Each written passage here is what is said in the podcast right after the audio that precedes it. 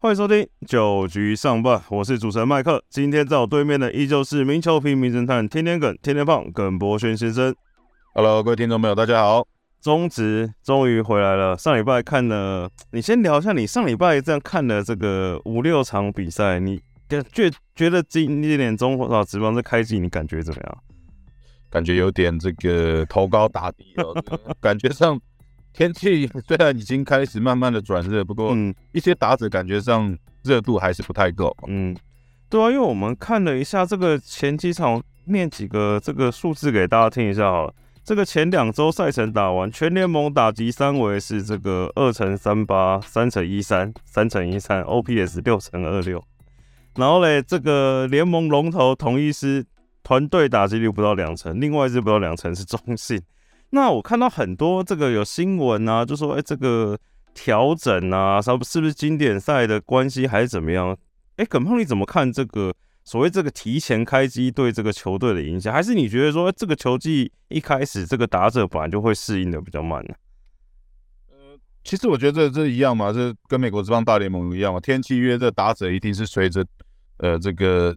气温温度不不断的上升以后，整个手感甚至整个打击率会越来越好。对那当然我觉得这个跟 WBC 应该没有太大的影响。嗯，尤其呃有状况，我们是我们常讲的提前开机，只是可能你在季中或季末 会有提早的这个疲劳感，对，应该提早不会到这个第赛季的第一周就已经开始疲劳。嗯对，所以我觉得这个几个打者，包含统一的陈杰宪啊、姜昆宇啊这些，其实都有在 WBC 这个阵中的打者，其实我觉得应该是没有受到太大的影响。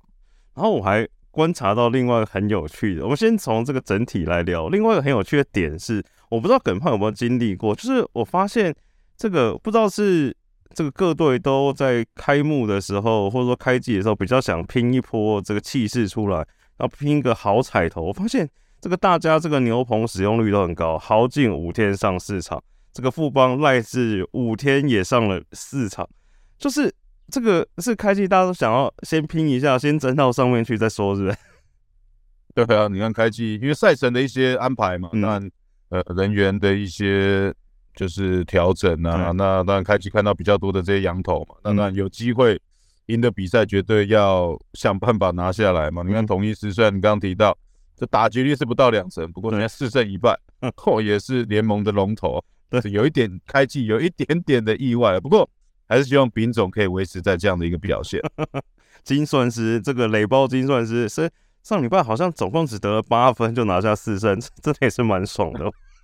对啊，那几个呃主力的牛棚，其实上上个礼拜的表现也真的是表现的不错哦。嗯，哎、耿胖，我另外问你一个问题，因为你有在这一季你是主要播这个 MLB 为主嘛？对然后 MLB 今年这个虽然改革很多啊，但是大家直观上最最明显就是这个这个投球时间限制，不管是垒上无人还是垒上有人嘛。那其实整个比赛快非常多，感觉就是大概两个半小时、三个小时就收工了嘛。那你在看中华之后，你觉得这个这个有可能中华之后可以引进吗？还是说你觉得怎么样的观赛体验对你来说会比较好啊？我觉得当然就是说让尤其呃电视机前面的，或者嗯可能在网络收看的一些球迷，可以更专注的留在场上。对，因为以前你可能没有投球限制，有一些投手哦，这每一颗球之间是拖可能二十秒以上，嗯，就等于投一颗球，他可能可以去泡一碗泡面再回来。哎，怎么 这个打者还没解决？嗯嗯，对。但，呃，中华职棒现在应该垒上没人也是有执行呃对二十秒对的一个状况，只是说呃这个执行者，包含说现场的这个 pitch clock 就是投球的时钟哦，嗯有没有设定在这边几个明显的地方哦，无论让投手，无论让打者，无论让主审或者雷审都能看得比较清楚，去彻底执行。嗯我觉得这可以是各个球场可以慢慢的去加设这样的一个东西了。那我觉得至少先从垒上没人开始，呃，让这些球员可以适应，因为我觉得是不同文化嘛。台湾至少有一些应援曲，嗯你，至少让他这个歌的前奏先放完。哎、我觉得你说的是 很很很重要哎、假如说有 q u i c count 的话，这个这有这个投球时间限制，这个太短的话，这个应援曲还没跳完，那怎么办？这收视率谁来扛啊？对啊，前奏都还没完就已经 换下一名打者的话，这可能对啊，所以我觉得就是慢慢的去呃修正调整，然后去找寻到一个比较适合台湾职棒的一个一个生态风气啊。对，因为毕竟四五个小时的比赛，也不是 这个太多人能够受得了。如果连续好几场都是这样的话，嗯，有些主播球评其实也蛮辛苦的。哎，那这样子会不会以后那个中华职棒播球的主播球评要求加薪？就哇，这个时间多太多了，可能下次要两组人嘛。好了，那这个聊完这个开机这个普遍的现象之后，我们来聊一下这一开始第一个部分。我们现在聊一下这个大家都其实蛮关心的这个各队找的这个新洋将，虽然熟面孔比较多了。但是这个富邦跟乐天找的这个新羊头，其实，在开箱这个套句，我们一开始聊的这个投高打低的状况下，这个四个新投手好像都投的不错。耿胖你的观察是怎么样？对啊，你可以看到，呃，无论是呃艾普勒、肯特，嗯，那包含像这后面的弗兰哥，我觉得其实都投出有呃应有的水准啊。嗯，那几名投手其实。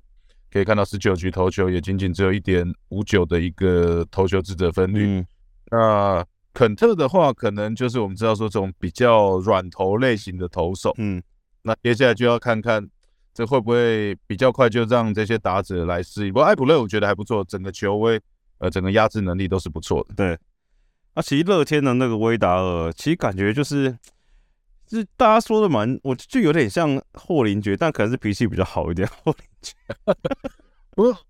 讲到这个威达尔，其实看他那天有去看他的一个投球，觉得哎，觉得他真的是不错，尤其在第一站面对到富邦哦，嗯，呃，第二站哦，第二站面对到富邦是七点二局，嗯，仅被打三支安打跟九次的三振，对，其实速度是可以来到接近一百五十公里，然后他的一个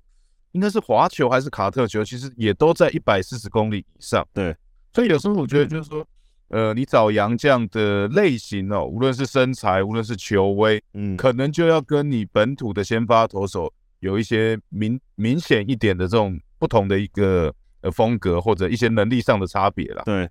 对，这样子可能才会有一个比较好的一个效果。包含像呃威达尔左投一百九十公分，那在这种现今的中华职棒应该找不到几个，而且速度又可以来到九十呃。一百五十公里左右的一个速度，看起来他会在中华职棒留下不错的一个成绩哦。嗯，乐天另外一个霍尔就是，嗯，球速也大概一四五左右，但是这个霍尔的状况可能会是他好像这个面临到这个第二轮、第三轮的时候，这个控制力跟载制力就会下滑的比较快。对啊，对，富邦是五点一局嘛，七支安打，然后。然后失掉四分，对，三振就没有像另外一名投手来这么多进，只有呃四次的三振，嗯，对，那当然也提到啊，台湾的打者其实我们也在讲，每一年其实都有在进步嘛，就是说你的能力如果没有呃特别去赢过台湾的投手，或者跟一些呃其他的洋将有一些竞争力哦，其实台湾打者这的确是在适应的能力是相当的不错了。不过我觉得呃可能接下来就是。这些洋将也都是，包含像霍也都是刚来到台湾，对，也是要对这些选手的一些习性啊，呃，包含台湾的天气、气候啊、球场啊、投手球啊，然后甚至捕手的一些适应。对，对啊。那说完了这个新同学，看一下这些老我们这些老朋友，好了，那统一的，我觉得罗航、那个布雷克、克维斯都好像没什么太大问题。那魏权这边，刚龙布里汉投的不错，五夺也抖了一点，但五夺这个经验那么丰富，好像也不用太为他担心。那兄弟这边，这个效魔力这个受伤，这个下先下去了吗？泰勒因为经典赛这个代表英国出赛关系，好像调整状况有些问题。那这个号称前两年的这个神主牌德保拉，这个前两场也是这个一胜难求，这个有球迷已经在为。德保拉担心了，我想你应该不会这样觉得吧？呃，老话一句，台湾的选手是有在进步的哦。那可以看到德保拉其实个人的成绩是相当理想哦，前面三季呃都投的相当的不错。可以看到第一年十六胜，第二年十六胜，嗯，去年又是十四胜，对。所以看到，可是你要看到，其实大家也都是有备而来嘛。无论是第一场面对到乐天，嗯，呃，六点一局打八支安打哦，拿到。到了三分，或者第二场面对到年轻的魏全龙队，也是五局的投球被打比较多的这个安打是七支。对，那再来就是说三振数都没有呃办法说每一局至少呃能够投出一次的三振，嗯，就是说一些危机的处理也没有像说呃以往来的这么好。我觉得这是适应的问题啦，就是说你你这个对战毕竟还是四队，呃，就是说你要面对对手还是四队，所以大家呃对你的了解哦也都会是呃相当熟悉，就是说你的能力能不能够维持也会是相当呃重要的一个考验。他们就他就没有像说。呃，其他各队新的洋将来的这样的一个优势就是陌生感，嗯，就说这些打者可能都是，呃，至少要面对到几次的初赛，可能才有办法去更了解这些呃投手的一些破绽啊，或者一些球路。好，那我们聊完羊头的状况，先休息一下，待会儿我们再回来这个开幕周表现亮眼的本土球员。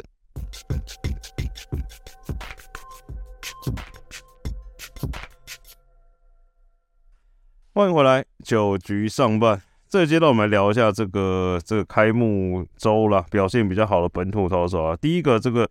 套到上一局，哎，上个阶段最后聊这个兄弟这羊头状况比较多嘛，那这个土头哎逮到机会跳出来，其实表现都不错。这个去年这个选秀进来这个郑浩君啊，对魏全龙这个六局丢了九 K，这个表现相当好，而且速度也来到了快一百五十公里哎。对，我觉得对郑浩军来讲正常发挥啊。其实呃，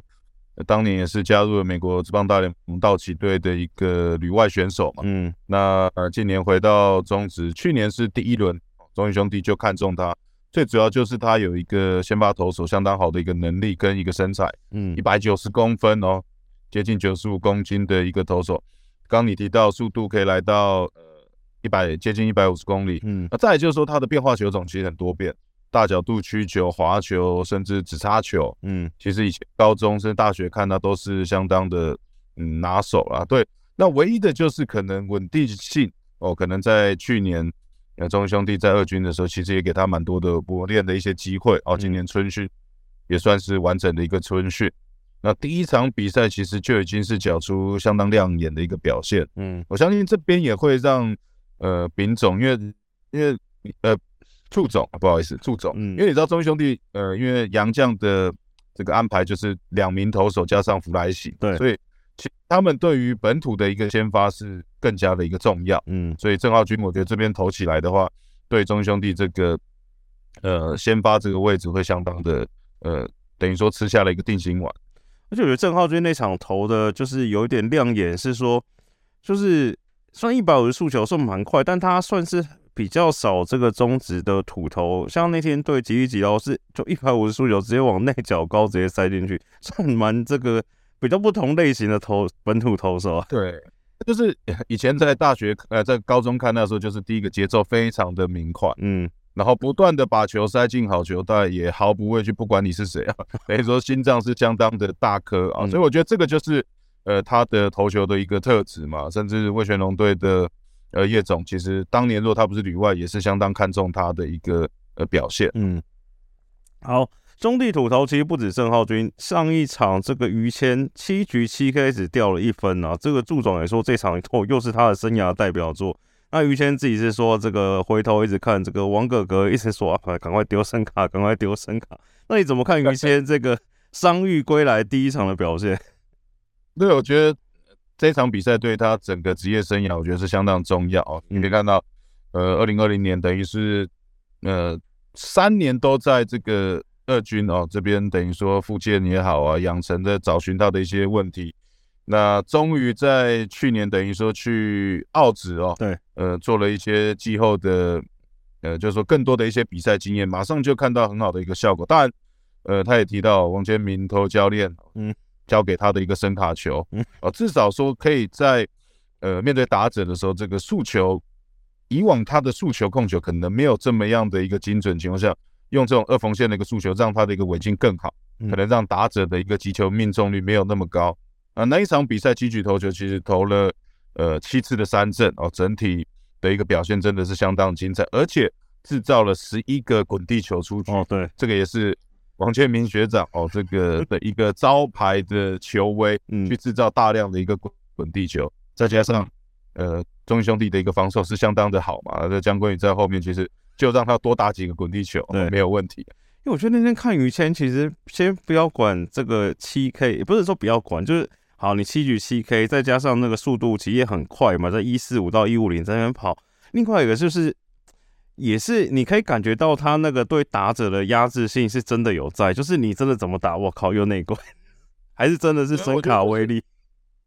这就我觉得这就是投手啊，就是说，当你对你的球威有自信的时候，嗯，其实你就不会畏惧嘛。就像郑浩俊一样，我相信我的球路，我可以压制我的 staff，可以压制打者。于谦也觉得说，我滚地球投给你打，再怎么打，你就是在地上滚。跟之前可能，呃，还没有练成这颗二缝线地的时候，可能直球不准，然后这呃，就是说变化球不准的时候，感觉又要硬塞四缝线进去，嗯，又比较容易被骑的比较扎实，整体的。呃，可能自信心就比较不足嘛，对，所以我觉得，呃，这两位，嗯，先发第一年轻的先发投手站出来，对于整个中信兄弟的战力是相当的重要。我是真的看起来这个中信签了王哥哥，这也是算蛮爽的，不止一个，还还有一个吴哲源也是亲传弟子，对不对？对，没错，这就是需要这样子等级的教练来好好的传承他的经验。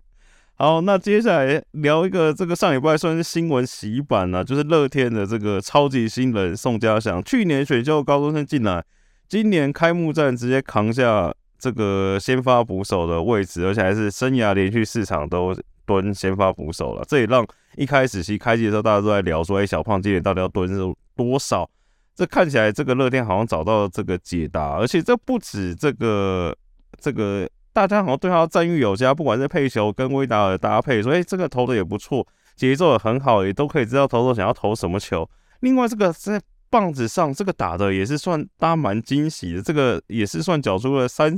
三成多的打击率。另外哇，这个主杀也是这个马上就上来就抓到，连主播都说觉得我不够香吗？我再更香一点给你看。耿胖你怎么看这个超级行人呢？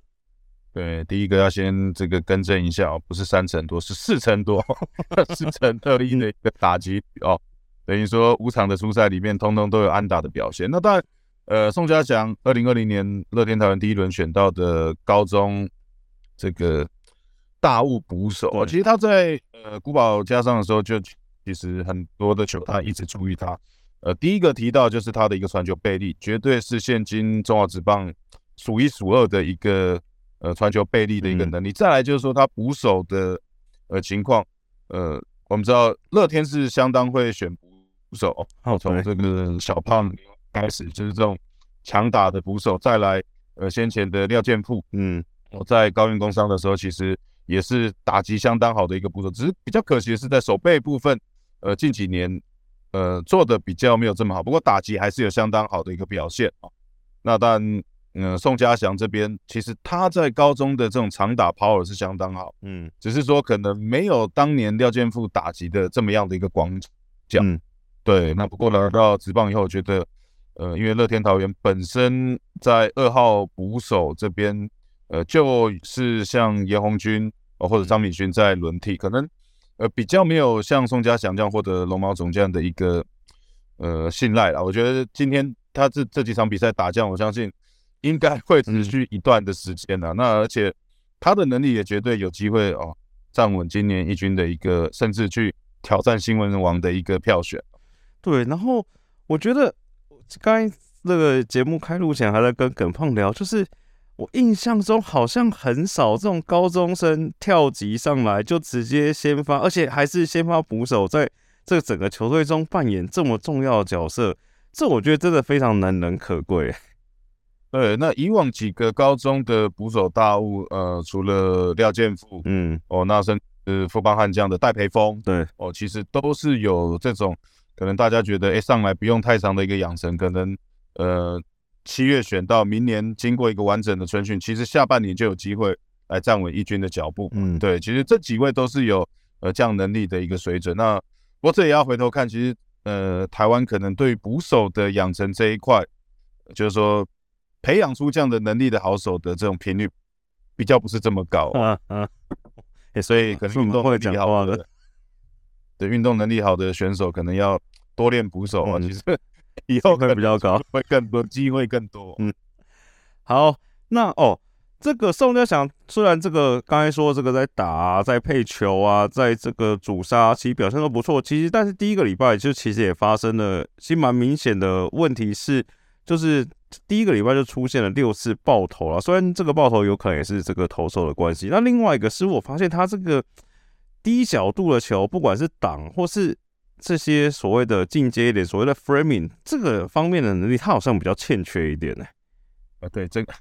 看的相当的仔细啊。对，这个也是他高中呃要到职业这边其实比较大的一个课题。嗯，就是说在挡球这一面左右移动的这个能力。那我相信这个这个就是花一些时间啊。对，那毕竟现在投手的控球越来越准嘛，可能这样的一个情形也尽量的避免。嗯，对。那慢慢的再再从中来去做一些练习。对，那最主要第一个刚提到嘛，现在大家看的棒子，哦，甚至配球，哦，甚至他的一个背力，至少都是呃能力以上的一个表现。对，剩下就再好好练一练了。对，好，那最后一个这上一拜也算是亮点，是这个富邦的游击手刘俊豪了。那因为这个。这个大家开机也在说，这个富邦游击手以后到底会是谁啊？因为这个王八王胜伟这个这个超级感胖说什么年事已高。那其实 这个刘俊豪开季也是打的不错啦，就是呃也是打击率也是超过三成，三成六八嘛。那稍微看了一下，他这个是算自主培训出来的选手，能打到现在这个地步，你觉得他未来是有可能是富邦的主战的游击手吗？我觉得，呃，今年富邦其实可以看到，从春训的时候，大家都是很明显的这种去竞争哦，每一个位置。我觉得这是就是一个球队需要的，尤其一个呃开始换血比较年轻的球队，包含像刚提到的刘俊豪。那今年的林哲斌，呃，就是林哲斌去年从乐天桃园这边跟杨敬豪的这一笔。受大家注目的一个交易，嗯。哦，那林哲斌本来应该会是富邦悍将希望极力栽培的一个游击手，嗯，那不过也据了解，知道今年在春训的状况不是这么好，那呃，就是说心理上跟打击上面都还在做一些调试，甚至可能本来比较有几依赖的一个手背也都受到影响，嗯，或者说刘俊豪在一个大家中公平竞争的情况下，在出训呃打出了一个好表现，那开季也是。呃，三层的一个打击，我觉得慢慢的也会跟王八王胜伟来分摊一些时间。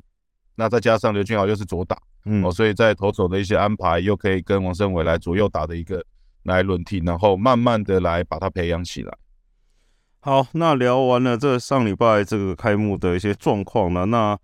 这礼拜还有一个新闻，就是就是这个兄弟这个在经典赛投的不错的土头吴哲源呐，这个续约要有点卡关呐。那这个谈薪的状况，这个领队刘志威是有讲说，这个认知上是有点差异，就是意思大概就是说，这个去年的好表现已经用这个表现奖金补给你了。那这个，我其实我觉得这个这个这一直以来都是中华职棒谈薪的状况，我不我不要说是问题，就是双方，其实也不止中华职棒，我觉得不管各个职业运动，这个劳方跟资方对薪水的这个想法一定有所差距的。那我在想说，这个因为写中华之邦又是这个所谓的逐年这个谈薪的这些部分，那耿胖你怎么看这个续约这种，尤其是这种去年一年有这种好表现，而且重点是他原本薪水又很低的话，这到底要怎么调？你觉得会比较合理啊？因为我我觉得有时候就是你常常看到这个去年好表现或者表现还不错的选手，哎，怎么哇百分之百加薪，对，百分之 一百五，所以有一些球员可能也是希望，呃。这样的事情也会发生在自己身身上啊！当然，吴哲源去年是投出一个生涯年，那又获选了 WBC 的一个青睐。我觉得薪水上一定会有一些幅度的调整，甚至说，呃，他可能也必须要扛中呃中兄弟的一些先发的一个位置。对我觉得有时候这个薪水，当然很多人是看去年的表现，那当然有一些球队会是觉得说，你明年对球队的一个定位是怎么样？嗯，我需要用你的一个程度。是怎样去给你？那当然，呃，台湾的一些职业运动啊，包含职棒的一些薪资的结构啊，嗯，那甚至，呃，我们说的所谓的仲裁，我觉得还是一步一步的，可能要走向更好的地方啊。对，你说到开季这个薪水还没谈好，嗯，这个有时候打起球也怪怪的。这个薪水到底是要领去年的，还是要领新的一年？嗯，这个这个。这每个月五号到了，薪水没有入袋，这也怪怪的。好了，那最后这个原本单元直球对决，这礼拜有人问题，刚好也是问到吴哲源啊，就是有这个网友提问说，哎，请问一下耿胖，吴哲源的这个控球啦，有追上巅峰时期的嘟嘟吗？你怎么看？那嘟嘟学长，我觉得他也是在我心目中这个中华职棒控球数一数二的一个投手啦。嗯，那无论是生涯的一个表现，甚至他在统一留下来的成就，当然，我觉得吴泽源有慢慢的跟上这个脚步了。啊，吴泽源去的一个表现，甚至他的一个控球，在呃弗莱喜的一个带领之下，也看出有这样的一个能力。甚至我觉得在这种呃经典赛或者以后的国际赛，也可能就是。会慢慢跟着这嘟嘟学长脚步，就是说，该赢的我能赢的比赛，我都会交给这种控球非常好类型的投手。那当然，刚讲到的有没有追上，我是觉得还没追上，不过朝着嘟嘟学长的这方向迈进，很接近了。嗯，对。好，以上就是我们今天的九局上半节目内容。有什么疑问，有什么问题想问耿胖呢？也可以欢迎到我们的信箱，或是到我们的这个粉丝团留言，那这个耿胖都会一一为你解答。那喜欢我们节目的听众朋友，也不要忘记帮我们这个订阅啊、按赞啊、分享给你的朋友。那我是主持人麦克，感谢大家收听，大家拜拜，拜拜。